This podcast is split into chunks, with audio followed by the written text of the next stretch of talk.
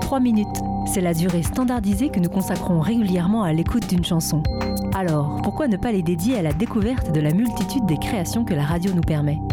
Nous offrir, vous offrir l'écoute des trois premières minutes d'un univers.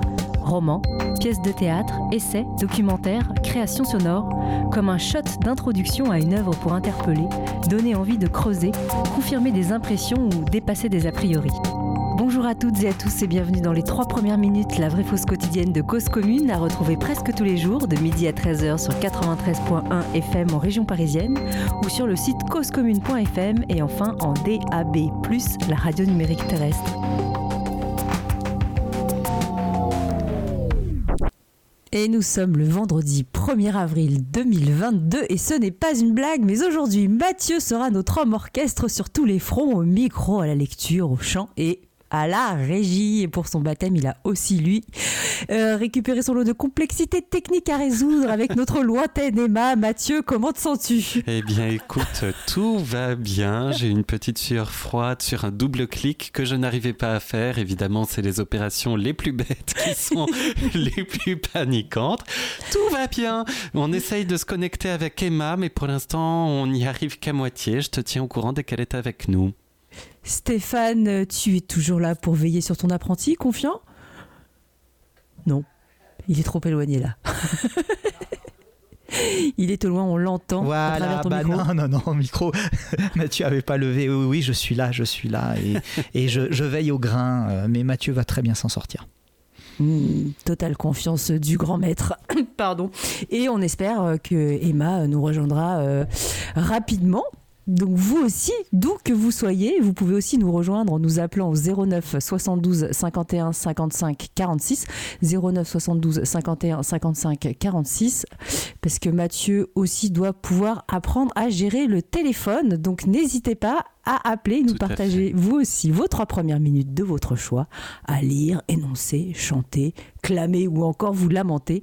Cette heure vous appartient, cette heure nous appartient, donc saisissons-nous.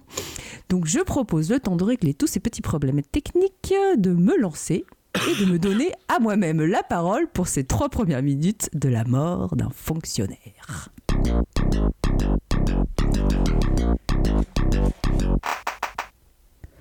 Par un beau soir, un expéditionnaire de chancellerie non moins beau, Ivan Dimitrich Tcherviakov, assis au second rang des fauteuils d'orchestre, regardait, les yeux dans ses jumelles, les cloches de Corneville.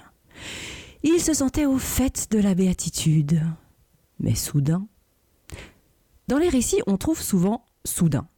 Les auteurs ont raison, la vie est si remplie d'inattendus.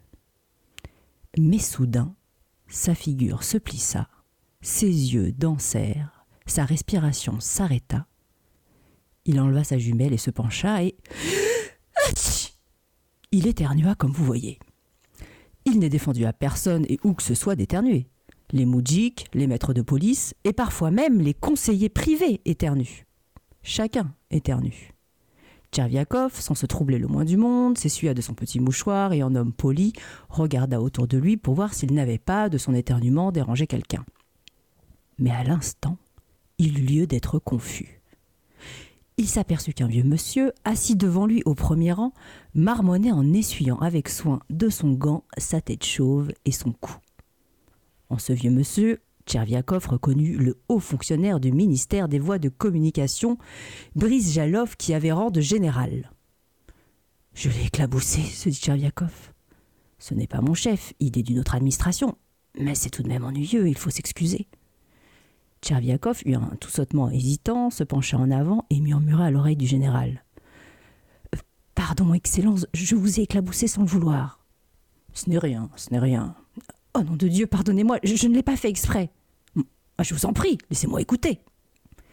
Tcherviakov se troubla, sourit bêtement et se remit à regarder. Il regardait, mais n'éprouvait plus de béatitude. L'inquiétude commença à le travailler. Pendant l'entracte, il s'approcha de Brice Jalov, tourna autour de lui et, vainquant sa timidité, marmotta. Je vous ai éclaboussé, Excellence. Pardonnez-moi, ce n'est pas que. Ah Cessez, je l'ai déjà oublié, vous me répétez toujours la même chose.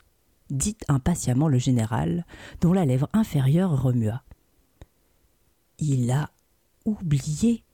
Et il y a de la malice dans ses yeux, pensa Tcherviakov en regardant soupçonneusement le général. Et n'en veut pas parler. Il faudrait lui expliquer que je ne voulais pas du tout, que c'est la loi de la nature, ou bien il pensera que j'ai voulu cracher sur lui. S'il ne le pense pas à présent, il le pensera plus tard. Rentré chez lui, Tcherviakov raconta à sa femme son involontaire impolitesse. Il lui sembla que sa femme n'attachait pas assez d'importance à ce qui s'était passé. Elle s'en effraya un peu, mais quand elle apprit que Brijalov n'était pas de l'administration de son mari, elle se tranquillisa. Oh, va tout de même t'excuser, lui dit-elle. Sans cela, il croira que tu ne sais pas te tenir en public. C'est justement. Je me suis excusée, mais il a été étrange, il n'a pas dit un mot qui vaille. Et on n'a pas eu le temps de parler.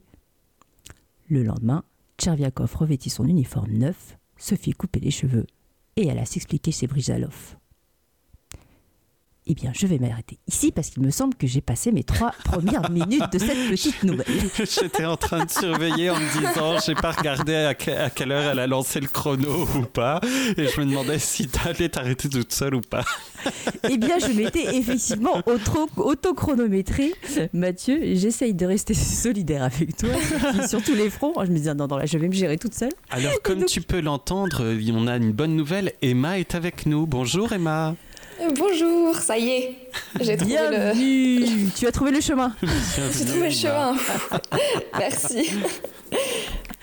Et donc, je ne sais pas si vous avez pu m'entendre, vous deux, vous trois, mais, je vous ai donc partagé les trois premières minutes de la mort d'un fonctionnaire de Anton Tchekhov. Oh.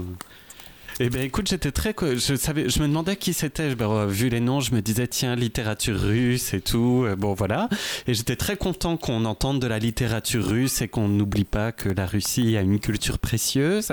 Euh, mais j'arrivais pas à savoir qui c'était. Et j'étais là, mais c'est quand même super drôle, cette espèce de truc complètement absurde euh, qui part d'un juste d'un éternuement à la con, quoi. Et tout à coup, on s'en fait toute une montagne et des angoisses. je sais pas il y a un truc qui me plaît, quoi, très drôle, euh, absurde, très tendre en même temps. Enfin, je sais pas. La première impression est très bonne. Emma, partages-tu cette très bonne impression? Ouais, ouais, j'ai bien aimé. Alors c'est vrai que j'ai raté les quatre premières phrases. Ah, je mais dire les quatre premières minutes. ah non, non, les quatre premières phrases seulement. Euh, mais euh, ouais, j'ai bien aimé, j'ai trouvé comique aussi. Euh, ça m'a plutôt fait rire. Surtout, ce, que, ce qui me fait rire, en fait, c'est cette espèce d'univers militaire, de ce que j'ai compris. Donc, dans une administration, mais il y a un, un, monsieur général.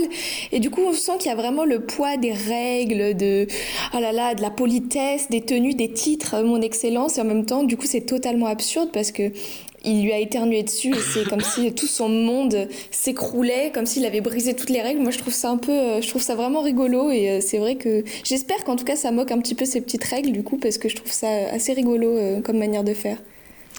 Eh bien, effectivement, comme tu dis, ça moque ces petites règles et ça va très très loin parce que ça va jusqu'au bout. À la fin, ce jeune fonctionnaire meurt. Il est dit dans le texte qu'un organe se décroche et il meurt. Voilà. C'est génial. Comment il s'appelle ce texte, tu dis? La mort d'un fonctionnaire, et c'est une toute petite nouvelle qui euh, fait deux pages, enfin en tout cas sur euh, mon écran, mais euh, qui doit pas prendre plus de dix minutes à lire, et qui est d'une totale absurdité et qui pousse justement l'absurde de ces conventions qu'on se donne. Donc voilà, c'est impoli d'éternuer sur quelqu'un. Mais surtout, c'est pas tant en fait la convention même que la façon dont chacun, chacune s'approprie hein, de façon intérieure euh, les conséquences dramatiquement, enfin, ou socialement dramatiques plutôt, euh, d'une telle convention, le poids du regard sur l'autre. Parce que, euh, pour juste rappeler le contexte à Emma, en fait, ils sont à un spectacle. Et ah, Ivan est assis sur son fauteuil, il est dans un état de totale béatitude en assistant à l'opéra des cloches de Corneville. Et à un moment donné, il se met à éternuer sur une personne en face qui se trouve être un général qui n'est même pas de son administration. Et donc il va passer toute cette nouvelle à essayer de s'excuser auprès de ce général qui, à la fin, on voit déjà dans le début de l'histoire qui pète un plomb. Mais il va retourner le voir le lendemain, lui courir après, attendre pendant euh, des heures dans la, salle d'attente du général pour euh, continuer à s'excuser jusqu'à ce que l'autre le renvoie de façon euh, vraiment violente dans ses buts. Et donc il rentre chez lui et voilà, et, et il meurt. et, euh, et, en fait, euh, je vous ai partagé cette nouvelle de façon complètement euh, intéressée. Ah Petit moment d'autopromotion, c'est ça? Exactement, je me suis dit c'est le moment. Euh, il se trouve qu'en fait, c'est euh, deux compositrices coréennes qui sont venues me chercher pour écrire à partir de ce texte une euh, comment dire euh, des déclinaisons, des variations parce qu'elles elles avaient commencé à écrire un spectacle musical mais qu'elles trouvaient un peu court. Et donc elles se sont dit bah ça serait génial de euh, décliner ce, ce du coup ce premier texte en plusieurs tableaux et d'en construire un spectacle de théâtre danse un peu plus long. Et donc on a commencé à délirer sur bah, qu'est-ce qui pourrait se passer pour d'autres personnages à partir de cette histoire et donc euh, créer un spectacle où il y aurait de la danse, euh, du mime, euh, de l'interprétation de comédiens et qui serait vraiment un spectacle musical avec un orchestre sur scène qui jouerait bah, au départ les cloches de Corneville bien sûr et puis après bah, plein d'autres choses dans des styles très très différents de musique électro voire de musique très très contemporaine concrète et voire même Digan enfin bon c'est des compositrices vraiment géniales et là euh, eh ben on a on vient de rédiger notre dossier notre note d'intention. Donc, comme on, on- on imagine un spectacle avec euh, un orchestre sur scène, euh, voilà ce que je vous ai dit, euh, de la danse, du mime, du jeu, bah, ça fait quand même tout de suite une énorme troupe. Et, et là, je suis à la ch- recherche plus spécifiquement d'un danseur de crump. Alors, je ne sais pas si vous voyez ce que c'est le crump. Ah, mais Pas du tout. tout à fait. Ah, Mathieu, est-ce que tu peux en dire deux mots à Emma et à Oh là là, alors je suis pas un pas spécialiste, mais c'est un, une danse qui est née euh, dans les centres-villes américains, c'est-à-dire l'équivalent de nos banlieues, euh, et, euh, et qui était une danse des, bah, plutôt des minorités ethniques américaines, en tout cas des catégories pauvres de la population, et une danse de comment décrire ça de, de rage et de sauvagerie presque euh, qui, travaille sur la libération des corps euh, et, et libérer justement bah, tout ce qu'il y a à sortir quoi qui est accumulé par une, une violence sociale et qui est très lié du coup euh, au hip-hop D'accord. Ok. Et ouais, je, bah, du coup, tu peux taper. Moi, je suis hyper fan euh, de Grishka, qui a été un champion euh, du monde euh, de Crump, qui est français. Mhm. Donc, euh, je lance cet appel. Grishka, si tu m'entends, que tu veux venir jouer dans mon spectacle Voilà. donne un numéro en- quelque chose Voilà, euh, je te file mon 06, mais je, tu as le 09 de, de la radio. Tout à fait. Alors on redonne le numéro 09 72 51 55 46. Si tu nous entends et que tu as envie de répondre à l'appel d'Isa, appelle-nous sur 09 72 51 55 46 et dis-nous que tu fais du crump et Isa sera heureuse. Oui, que tu veux faire du crump pour nous. Voilà, j'ai envie d'imaginer que ce général, j'ai envie de le faire danser sur du crump. Voilà, et, et j'ai envie de faire danser Grishka en tant que général Brizalov sur du crump, sur une variation de la nouvelle de Anton Chekhov, euh, La mort d'un fonctionnaire. Voilà, mon ça appel donne est très lancé. envie cette, euh, cette nouvelle et ce projet. Écoute, Oui, ouais, ouais, mais euh, la, la création, c'est pas simple en ce moment, mais ah bon? voilà, à partir de ce constat de, de bon sens. euh, Alors ceci dit, que- je me... pardon, vas-y. Non, mais que plus que jamais, on, on en a besoin en fait. euh, enfin, moi, j'ai l'impression que là, maintenant, j'arrive à un état où avant, j'ai l'impression que je crée euh, pour le fun. Là, maintenant, je, je commence à toucher du doigt que j'ai besoin de créer pour survivre symboliquement, voilà, à, à l'époque, et à me dire qu'il y a encore un sens à, à, à, comment dire, à, à vouloir persévérer dans, dans l'humanité, quoi. J'avoue que je me suis tapé une semaine un peu, dé- un peu dépressive à cette idée que vraiment dans l'humain, euh, est-ce qu'on avait vraiment envie de le sauver? Enfin, l'humain, l'humaine, hein. je mets tout le monde dans le même paquet, mais surtout les hommes. Des fois, je me dis ça, quoi. Je me dis, mais à quoi bon, quoi? J'espère qu'on n'a pas d'autres. Euh, on a des, lectures un peu plus gaies pour la suite, pour pas faire mourir nos, auditeurs. Donc voilà.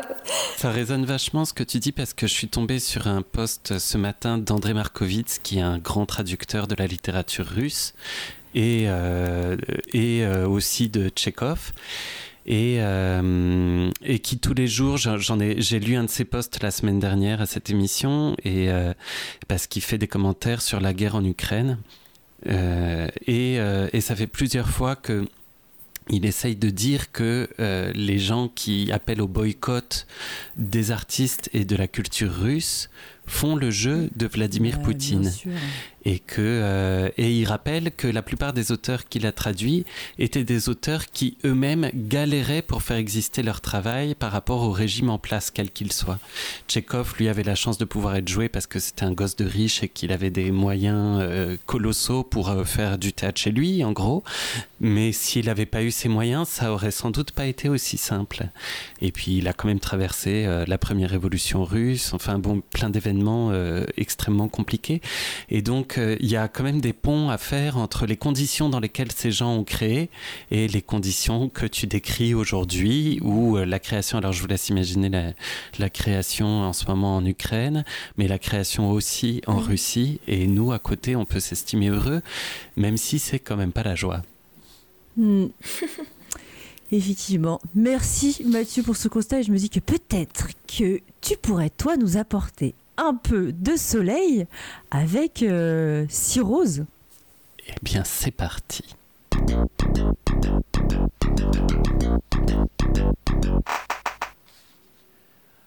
On est samedi ce soir. Et moi, au bout du comptoir, du comptoir du petit bar, du bar Monsieur Édouard. Je pense, je pense. Les copains m'appellent si Rose et je ne comprends pas pourquoi, pourquoi, pourquoi, pourquoi. Bien sûr, ils savent que j'aime les fleurs, mais pourquoi justement si rose plutôt que une ou deux ou trois? Les copains m'appellent si rose. Pourquoi m'ont-ils donné ce nom, ce nom, ce nom, ce nom? Bien sûr, ils savent que j'aime les fleurs, mais pourquoi justement les roses plutôt que les rhododendrons? Et Monsieur Édouard qui derrière son comptoir me dit que sûrement c'était à cause de mes parents. Ça me trouble, ça me trouble. Papa s'appelait pas si rose, puisqu'on l'appelait bois sans peur, sans peur, sans peur, sans peur. Grand-père, on l'appelait la liqueur, tonton, c'était l'irrigateur, je vois pas le rapport avec les fleurs. Mais s'ils veulent m'appeler si rose, après tout, je peux bien les laisser, laisser, laisser, laisser. Bien sûr, ils savent que j'aime les fleurs, mais pourquoi justement les roses? Plutôt que les rhododendrons C'était donc Six roses d'Annie par Mathieu Huyot un peu de cabaret après la lourdeur et la dépression d'Isa sur la face de l'humanité. En fait, c'était pas si drôle. Hein.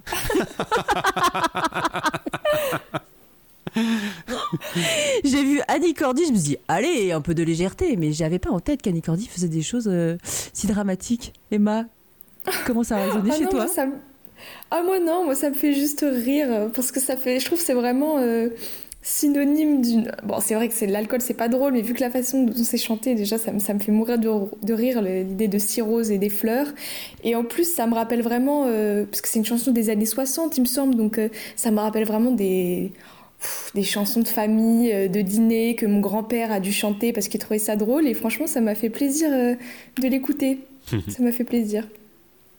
Oui, du cabaret. Il n'y a que dans les trois premières minutes que vous pouvez entendre du Tchekhov et ensuite du Annie Cordy live. Bisous. Comment t'es tombé sur ce choix, Mathieu? Écoute, je suis pardon. Euh, donc euh, moi aussi un petit moment d'autopromotion. Je fais du cabaret à côté et euh, et donc je travaille notamment dans un, un cabaret qui s'appelle Le Secret, qui est dirigé par une personne que j'aime beaucoup, qui a consacré sa vie au cabaret, euh, qui s'appelle Monsieur K, euh, et avec qui j'ai fait mes débuts il y a 15 ans. Et euh, pour mes débuts, euh, je cherchais des chansons et je suis tombé sur cette chanson d'Annie Cordy que j'ai chantée à l'époque dans une péniche parisienne, dans une soirée cabaret euh, transpédéguine euh, et où à l'époque je m'appelais La Bête Humaine. Et, et voilà, j'étais tombé dessus euh, en cherchant Annie Cordy, je tournais autour des, chansons connues, Tata Yo-Yo euh, et euh, La Bonne du Curé. Et puis, de fil en aiguille dans mes errances internet, je suis tombé sur cette chanson qui existe. vous pouvez trouver une vidéo d'Annie Cordy qui la chante. Et j'étais, ah, mais c'est vachement bien en fait cette chanson. Je préfère ça plutôt que La Bonne du Curé. voilà, donc je, je, vois pas trop d'intérêt finalement. Et celle-là me touchait plus. Donc, donc voilà. Et puis, ce matin, je cherchais ce que j'allais vous proposer euh, et j'étais d'humeur à vous chanter des chansons. J'avais envie de chanter des chansons. Et, euh, donc j'ai ma petite liste euh, comme ça sur mon téléphone des chansons que je pourrais chanter un jour. Et il y avait celle-là et j'étais ah bah tiens c'est le bonjour. Je, je sais pas, je suis de bonne humeur, en tout cas d'humeur à chanter celle-là. Donc voilà. Annie Cordy pour nous aider à braver le froid glacial de retour sur la région parisienne. Il fait quelle température à Barcelone, Emma? Ah, je suis plus là-bas maintenant, je suis à Berlin. non, c'est pas vrai. Mais si, c'est vrai. ah oui, alors j'ai complètement raté C'est une émission internationale, mesdames et messieurs. Et eh oui, hello. C'est tout ce que je sais dire. Donc si c'est glacé à Paris, c'est peut-être euh, genre euh, réfrigéré à Berlin. Je Ah, c'est. Bah, j'ai pas mis le pied dehors. Hein. Là, j'avoue que c'est pas le moment. Mais j'avais juste une petite question pour la chanson. Parce que du coup, toi, Isabelle, tu l'as trouvée triste. Mais c'est ça, c'était triste. Mais du coup, Mathieu, toi, tu l'as trouvé comment? Tu la vois plutôt sur quelque chose de triste ou plutôt humoristique? Ben, c'était. Pardon, c'est pour ça que j'avais envie de la chanter, c'est que Annie Cordy le prend vraiment super à la blague, euh, en, ridiculisant le, personnage euh, et sans lui donner une seule chance d'exister. alors que je trouve qu'il y a une, une poésie dans cette chanson et, euh, et, que cette poésie, elle vient aussi bah, de la, la solitude de l'alcoolique dont on se moque, euh, qui comprend pas forcément qu'on se moque de lui. Enfin, voilà. Euh, et, je, et du coup, je voulais. Euh, ce que j'aime bien dans cette chanson, c'est qu'elle est sur le fil, quoi, qu'elle est dans un truc tragicomique et, mm-hmm. et, et, que c'était ça que j'avais envie de, de faire entendre. Je sais pas si ça répond à ta question. Si, si, ça répond à ma question, parce que c'est vrai que j'ai tout de suite pris le côté comique, moi, du début, parce que ça me rappelle vraiment les, vieilles chansons que chante mon grand-père. Je crois qu'il la chante aussi, celle-là. Donc c'est vrai que je l'ai plus vue comme quelque chose de gay et sans forcément euh, m'attarder sur le côté un petit peu. Euh, bah, qui est pourtant assez euh, évident, mais un peu bah, triste, en effet, tragicomique qu'il y a derrière. Donc voilà, c'est tout. Non, mais reste du côté lumineux de la force. Et nous allons prolonger ce doux moment que tu nous apportes par une pause musicale d'amour, Love Street.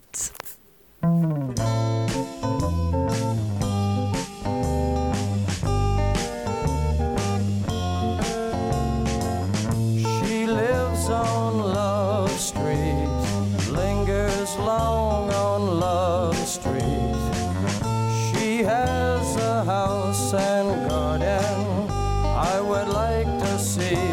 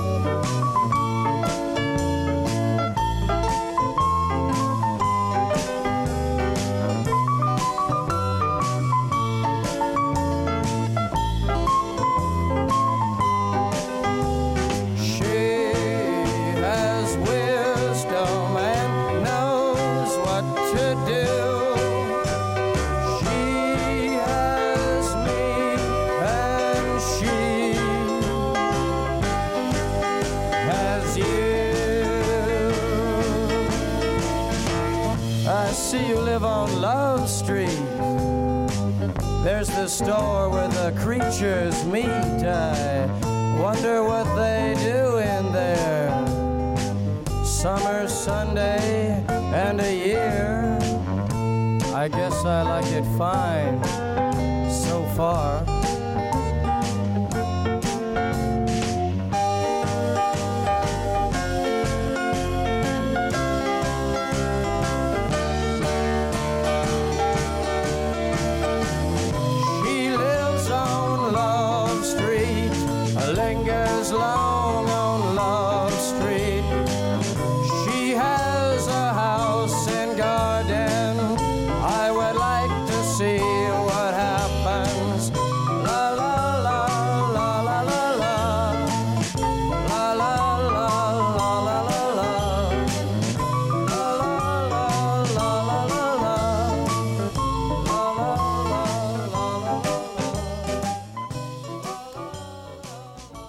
vous êtes toujours sur Cause Commune 93.1 FM dans l'émission des trois premières minutes. Vous venez d'entendre Love Street des Doors. Euh, et ben, exceptionnellement, un choix que j'ai fait par moi-même, mais qui n'a pas été confié à Stan Bridge, notre Ouh. playlister habituel. et moi, c'est ça Un coup d'état. Exactement. je l'ai déboulonné de sa statue de playlister et je vous ai partagé euh, bah, un des sons que j'ai beaucoup écouté euh, dans ma prime jeunesse, même si euh, je n'ai pas vécu ma jeunesse dans les années 60 au moment où les Doors ont sorti cette chanson, mais que j'adore. Et, voilà, et je me suis dit que ça, tiens, typiquement, alors moi je fais pas de cabaret, mais je sais pas si j'en ferai un jour, mais en tout cas ça fait partie des morceaux, des chansons que j'aimerais bien chanter qui me semble un peu plus à mon niveau que euh, Strange Boys euh, qu'on avait déjà écouté dans une autre émission. Non, est-ce que c'était Strange Boys C'est ça le titre? Si, ce classique de jazz, ça vous dit quelque chose? Pas du Euh, tout. Pas du tout. There was a boy. Je non, Nature Boy. pour pas Nature Boy. There was a boy, a very strange enchanted boy. Non, je vais pas vous la faire maintenant. Je vous épargne ça. Mais non, non, t'étais tellement bien lancé. Je vais laisser la parole. Ah non, petit rappel quand même. Je vous redonne le numéro du standard 09 72 51 55 46. 09 72 51 55 46. Vous avez le droit d'interrompre l'émission en nous appelant et en partageant vous aussi vos commentaires, vos réflexions, vos trois premières minutes. Et vous avez aussi le droit de conserver ce numéro de téléphone pour nous appeler pendant la semaine et enregistrer discrètement vos trois premières minutes que nous rediffuserons à la prochaine émission. Bitte schön. Yeah, yeah. Donc, euh, Mathieu. Et je te passe donc la parole sur, ces, euh, sur cet allemand fluent, comme on dit, courant, à Emma pour les trois. Oh non, honte sur toi, Isa. Honte sur toi. Je sais plus comment on dit en français. J'avoue, j'avoue. Alors vas-y, refais Well, let's go. Let's, non. let's just go now. Yes. Ok, thanks.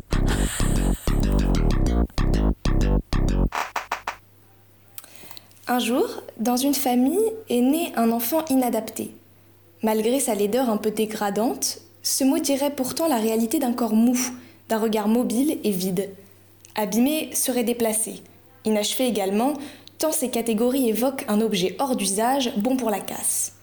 Inadapté suppose précisément que l'enfant existait hors du cadre fonctionnel, une main sert à saisir, des jambes à avancer, et qu'il se tenait, néanmoins, au bord de des autres vies, pas complètement intégré à elle, mais y prenant part malgré tout, telle l'ombre au coin d'un tableau à la fois intruse et pourtant volonté du peintre.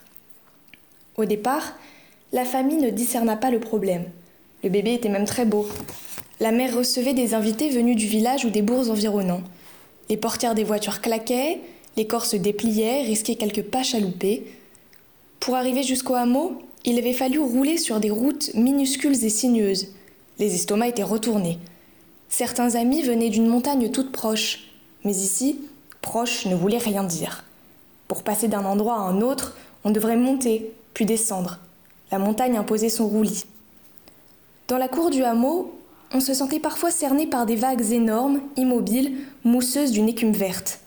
Lorsque le vent se levait et qu'il secouait les arbres, c'était un grondement d'océan. Alors, la cour ressemblait à une île protégée des tempêtes. Elle s'ouvrait par une épaisse porte en bois rectangulaire plantée de clous noirs. Une porte médiévale, disaient les connaisseurs, probablement fabriquée par les ancêtres qui s'étaient installés en Cévennes depuis des siècles. On avait bâti ces deux maisons, puis l'auvent, le four à pain, la bûcherie et le moulin, de part et d'autre d'une rivière, et l'on pouvait entendre les soupirs de soulagement dans les voitures lorsque la route étroite devenait petit pont et qu'apparaissait la terrasse de la première maison qui donnait sur l'eau.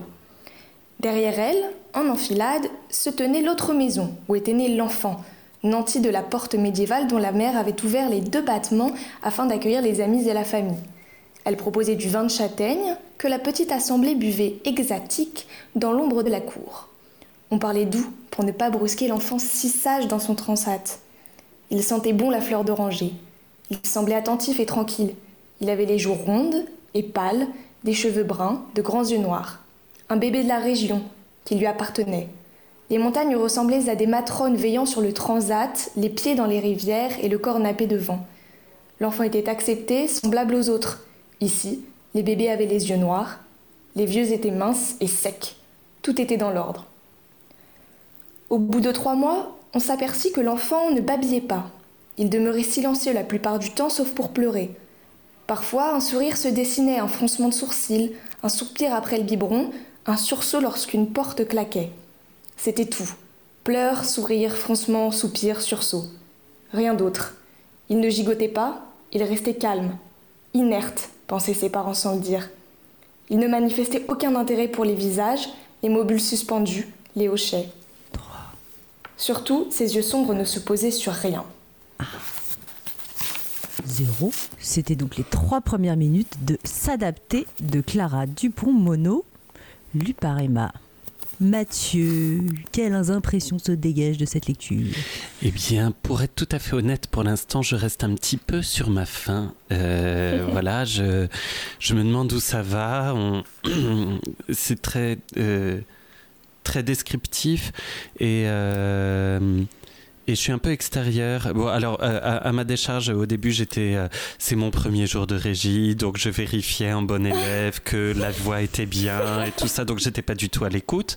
Euh, donc là, euh, c'est moi. Hein. Et, ensuite, quand je me suis vraiment plus plongé dans, l'écoute. je me demandais où, ça voulait en venir. Parce que là, il y avait une description presque de l'ordre du, du, pittoresque euh, dont, je, dont je me méfie un peu, quoi. Euh, voilà, une espèce d'image d'épinal euh, mmh. d'une autre vie.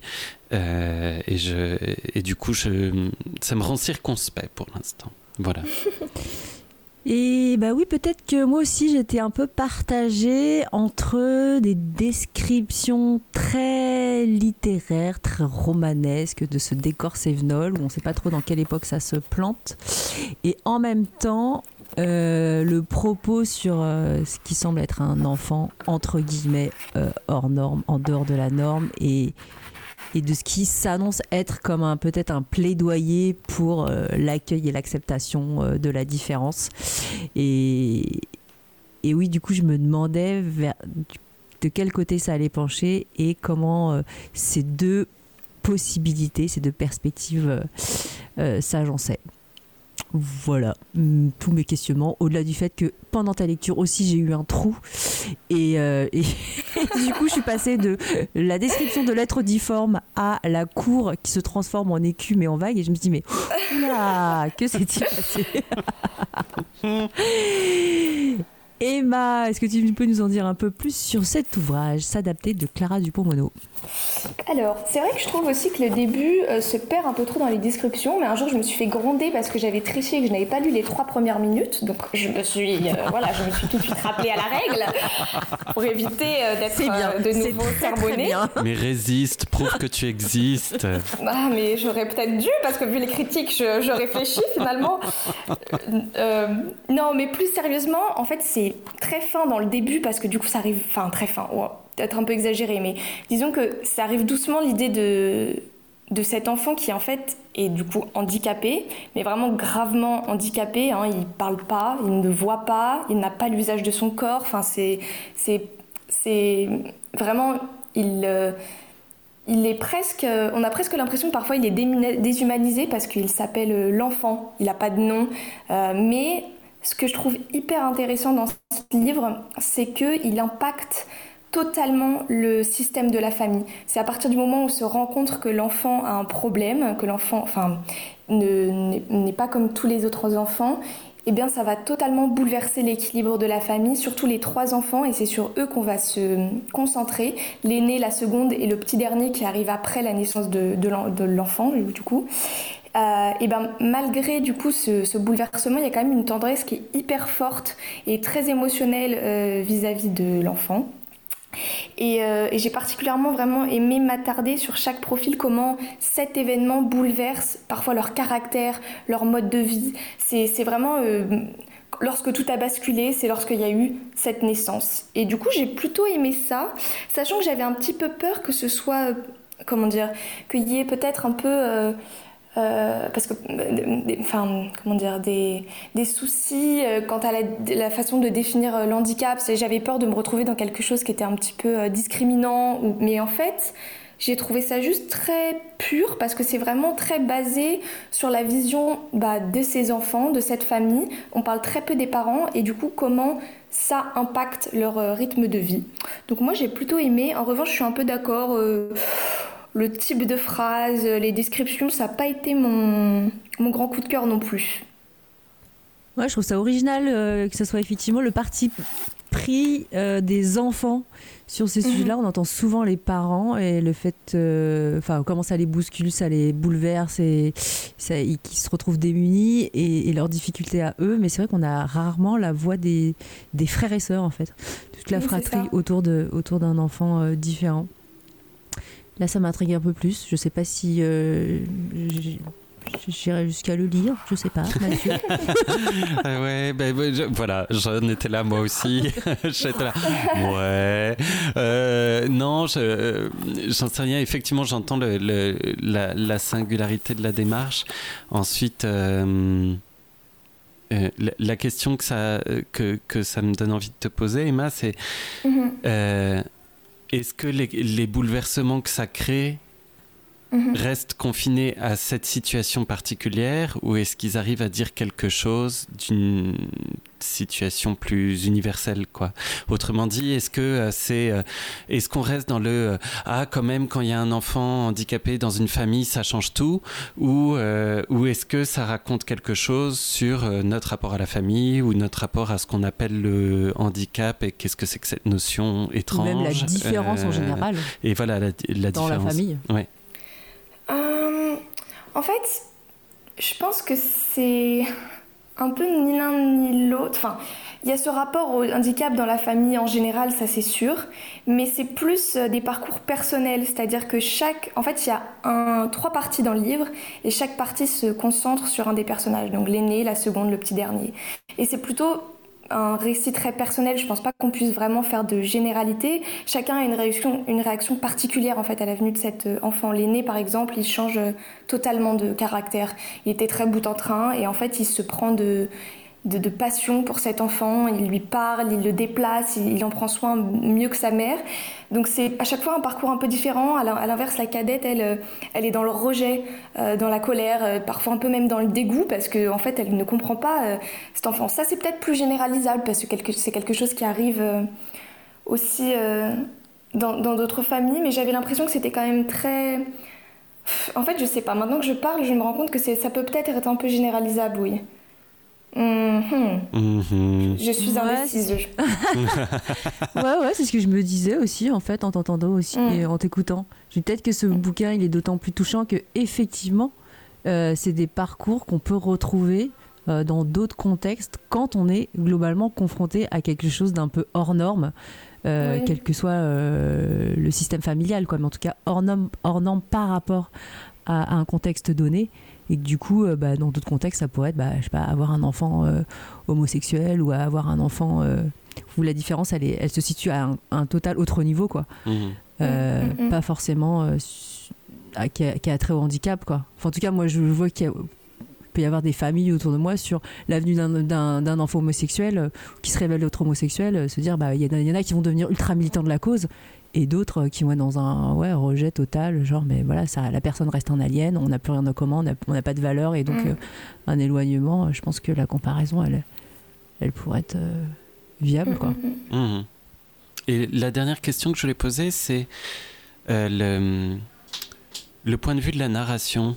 Euh, Est-ce que il y a a- parce que euh, il me semble pas qu'il y ait un narrateur qui parle à la première personne et je crois que c'est ça qui m'a gêné c'était de, de- que dans la manière dont c'est décrit euh, j'ai l'impression que euh, c'est comme si le, euh, ah je vais pas y arriver. C'est comme si la description n'était pas celui qui décrit n'est pas affecté par ce qu'il décrit en fait. Oui, parce qu'en fait, il y a un moment, je crois que c'est quelques pages après, où c'est presque un petit côté un peu fantaisie, peut-être pas fantaisie, mais un peu dans l'idée de conte. Euh, ce sont les pierres qui racontent. C'est les pierres qui racontent, les pierres de la cour qui racontent comment. euh, mais, mais, mais elles sont euh, omniscientes, ces pierres. Elles savent euh, ce qu'ils ressentent, donc il y a quand même vraiment une entrée dans le- la psychologie et les sentiments de- des personnages. Mais ce sont elles qui racontent, et je pense que c'est aussi pour ça qu'il y a un petit peu ce style très descriptif, très. comment. Qui n'est pas simple et pur, quoi, parce que c'est toujours dans cette idée, un peu ce- ce- cette légère touche euh, un peu fantastique euh, euh, de conte qui rend l'écriture comme ça. Mm, ouais, je pense à ça parce que hier, je suis allé voir à la Maison européenne de la photographie dans le quatrième à Paris une exposition sur l'amour où il y avait plein de photos que je vous recommande. C'est une super expo. Et il y avait entre autres une série de photos de Larry Clark. Euh, qui a, euh, au début de sa carrière, euh, beaucoup photographié les, les drogués et délinquants de, de Californie. Et, et avec des photos très belles et très trash où on les voit en train de se piquer ou se trimballant à moitié à poil avec un flingue à la main, voilà, mais où il y a une sensation, j'avais l'impression de finalement de euh, le temps de regarder ces photos de tout à coup euh, connaître ces gens quoi de me dire mais c'est des gens euh, j'ai Mhm. l'impression de les avoir rencontrés et euh, et il y avait un petit texte de Larry Clark à côté qui disait mais j'ai jamais été un observateur extérieur euh, j'étais comme eux je partageais ma vie avec eux et je il n'y avait pas de différence quoi et je pense que c'est ça qui faisait la force de, de ces photos et la force justement de, de son rapport à la différence, à ce qu'on nomme différent euh, socialement, quoi. C'est qu'il il était avec et pas euh, à l'extérieur. Et j'ai pas l'impression, j'ai pas la même impression euh, dans le texte que tu nous as lu. C'est pour ça que je posais la question, en fait. Après, c'est vrai que c'est difficile parce que je trouve que les, les premières pages sont aussi pas trop représentatives dans le sens où euh, j'ai l'impression qu'elle essaye un peu de nous, de nous perdre dans le sens où on se rend pas tellement compte de ce qui va se passer, que cette histoire d'handicap jusqu'à ce qu'on le découvre. Et du coup, c'est vrai que j'ai un peu cette impression qu'on nous, on nous noie un peu le poisson. Mais euh, plus tard, j'ai quand même plus l'impression que c'est un peu plus personnel, un peu plus entré, moins extérieur en tout cas. Mais bon, si ça ne vous convient pas, euh, je... Euh, si, si, bah en tout cas, ah, non, non, mais tu, Ah, c'est trop tard. c'est- ce livre, ce livre, toi, t'as touché, donc il y a de Oui, grandes chances qu'il touche un certain nombre d'auditeurs et d'auditrices euh, qui nous écoutent. Donc c'était s'adapter de Clara Dupont-Mono. Et sans transition, je propose de donner la parole à Mathieu, à nouveau pour les trois premières minutes de préface.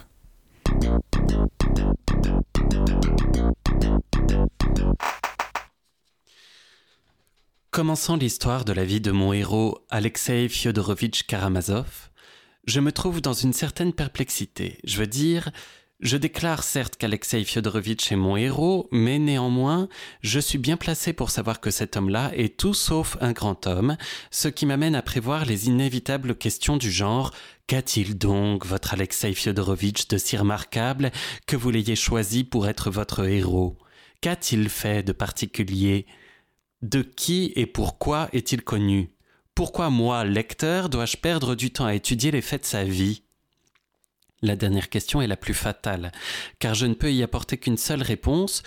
Vous le verrez peut-être dans le roman. Mais si on lit le roman et qu'on ne le voit pas, si on reste en désaccord avec moi quant au caractère remarquable d'Alexei Fyodorovitch, je le dis parce que le deuil au cœur, je le pressens.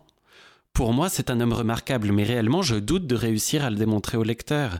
Le fait est que c'est un grand homme, certes, mais encore indéterminé, non parvenu à la pleine clarté. Du reste, il est étrange dans une époque comme la nôtre d'exiger des gens de la clarté. Une chose est, je crois, plus ou moins hors de doute, c'est un homme étrange, voire un original. Mais le fait d'être étrange ou original nuirait plutôt que de donner un droit à l'attention. Surtout quand tout le monde s'efforce d'unifier les particularismes et de trouver ne serait-ce qu'un soupçon de langue commune à cette bêtise collective. L'original, lui, dans la plupart des cas, c'est un cas particulier, une mise à part. Vous ne pensez pas? Eh bien, si vous n'êtes pas d'accord avec cette dernière thèse et si vous me répondez non ou pas toujours, que peut-être je me sentirais reprendre courage au succès, au sujet de l'importance de mon héros Alexei Fyodorovitch. Car non seulement un original n'est pas toujours un cas particulier et une mise à part, mais au contraire, il arrive que ce soit lui, j'ai l'impression, qui porte en lui cette espèce de noyau du grand tout et que les autres gens de son époque, tous, par une espèce de souffle de vent qui passe, allez savoir pourquoi, pour un temps, ce grand tout, ils s'en sont détachés. Je ne me serais jamais lancé au demeurant dans ces explications si vagues et si peu intéressantes, et j'aurais commencé tout simplement sans préface, ça plaît, on lira de toute façon. Or, le malheur veut que d'histoire, d'histoire d'une vie, j'en ai une seule, mais de romans, j'en ai deux. Le roman essentiel, c'est le second, l'activité de mon héros, cette fois dans notre temps, je veux dire au moment précis, contemporain que nous vivons. Le premier roman, quant à lui, s'est déroulé il y a 13 ans, et ce n'est même pas presque un roman, c'est juste un moment de la première jeunesse de mon héros. Me passer de ce roman est impossible parce qu'il y a trop de choses du second roman qu'on ne comprendrait pas. Mais de cette façon, mes difficultés premières se compliquent encore. Si moi, n'est-ce pas, c'est-à-dire le biographe lui-même, je pense qu'un seul roman, si ça se trouve, pour un héros aussi modeste et indéterminé, pourrait être superflu, de quoi ai-je l'air quand je me présente avec deux et comment expliquer une telle prétention de ma part? Zéro. On se demande. C'était donc les trois premières minutes de la préface de Dostoïevski par André Markovitch pour les frères Karamazov. Alors je, rectifie, c'est traduit ah par André Markovitch, mais c'est bien de Dostoïevski, la, la préface. Ah, merci. Ce n'était pas le livre Dostoïevski, donc. Emma, oulala, ce, ce torrent qu'on a-tu euh, perçu, gardé, ressenti euh, oui, ben je sais pas trop trop quoi dire. Je suis encore en train de, réfléchir parce que je comprends bien le côté tourment d'un écrivain euh, perdu dans cette construction du héros, de comment euh, le faire euh, accueillir par les lecteurs, faire apprécier ou du moins le, le rendre assez intéressant ou assez captivant pour qu'il vaille le coup d'être lu. Euh, néanmoins, je me suis un petit peu perdue dans, toutes ces phrases et ces questionnements, parce que je n'ai jamais écrit de livre, peut-être c'est pour ça, et du coup j'ai eu du mal à, à m'identifier en tout cas à ces propos. J'étais vraiment juste perdue dans cette vague et je me disais, dis donc, qu'est-ce que c'est compliqué de penser comme ça? C'est tout. Voilà ma grande analyse littéraire. J'ai adoré et Maton. Je n'ai jamais écrit de livre.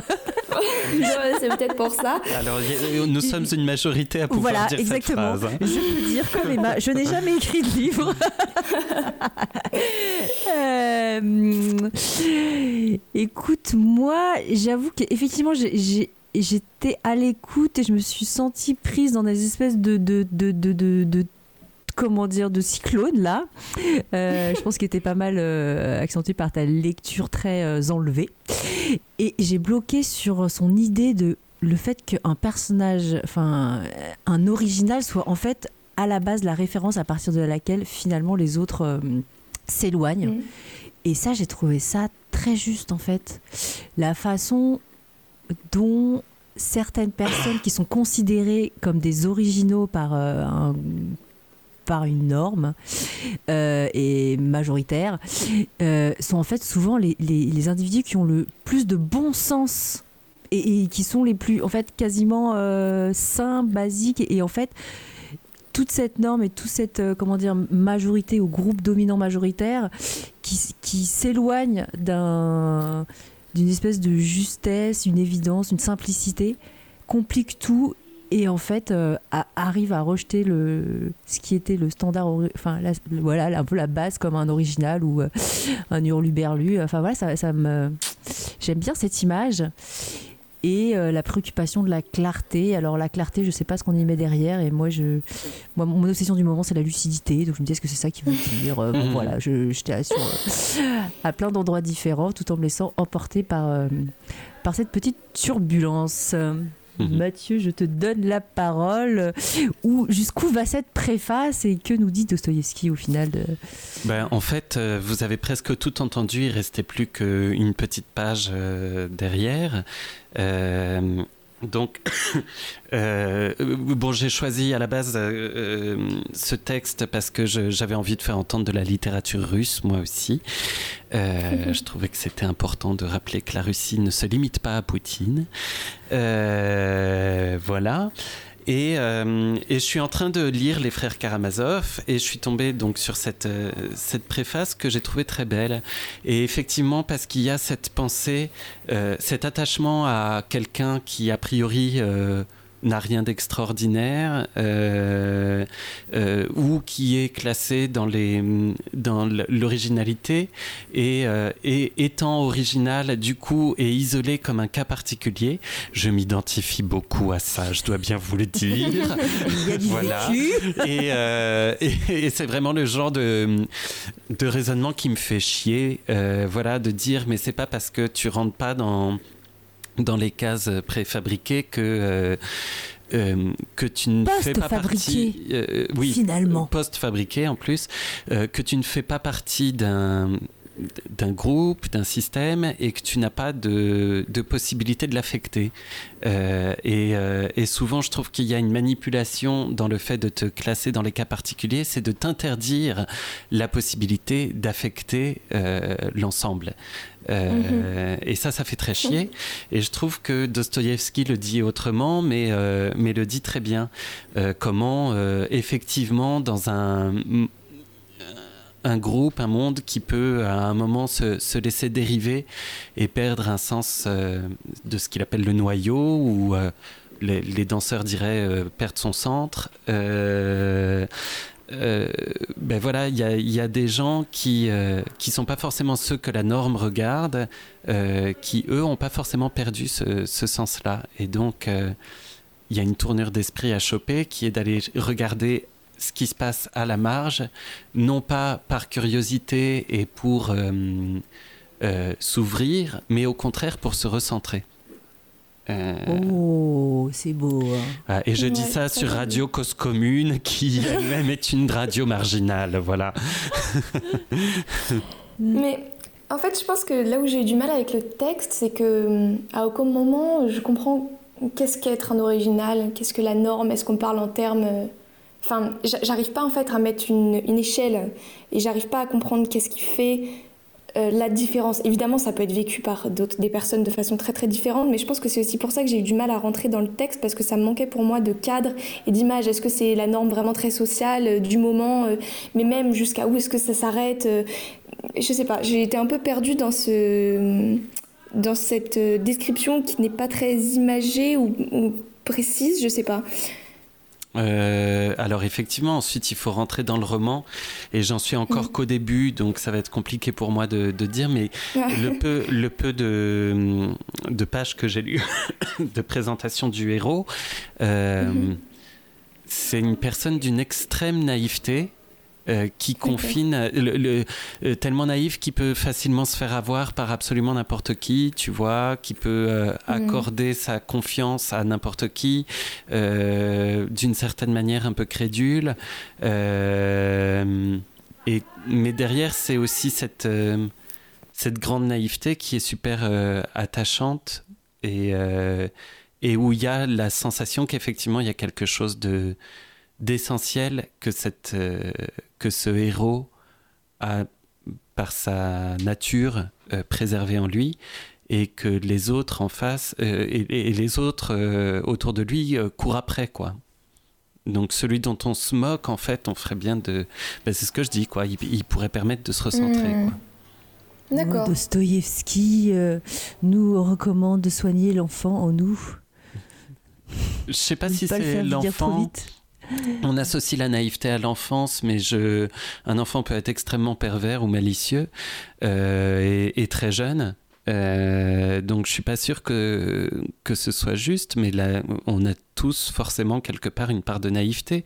Mais ensuite, est-ce qu'on l'inhibe ou est-ce qu'on la, laisse exister? C'est plutôt ça la question, je crois. Ouais, c'est un vrai sujet. Est-ce que euh, aujourd'hui, effectivement, préserver sa naïveté, est-ce que, euh, bah, en fait, c'est presque un combat.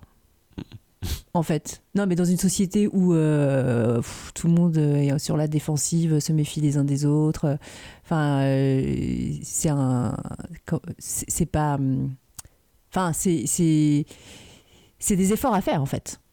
Ah bah, tout... on n'a jamais dit que c'était facile. Hein.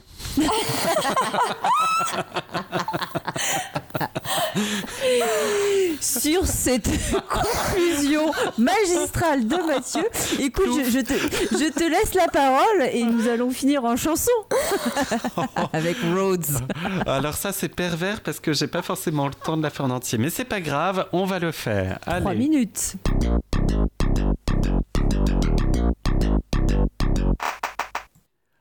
Oh, personne ne peut donc voir qu'on a une guerre à mener. On trouve jamais le chemin, peu importe ce qu'ils disent. Pourquoi tout me paraît si faux? Depuis cet instant? Pourquoi tout paraît si faux Tempête dans la lumière de l'aube. Je sens, je peux plus rien dire. Glacé de l'intérieur et personne de mon côté, et c'est sûr, c'est pas juste. Mhm.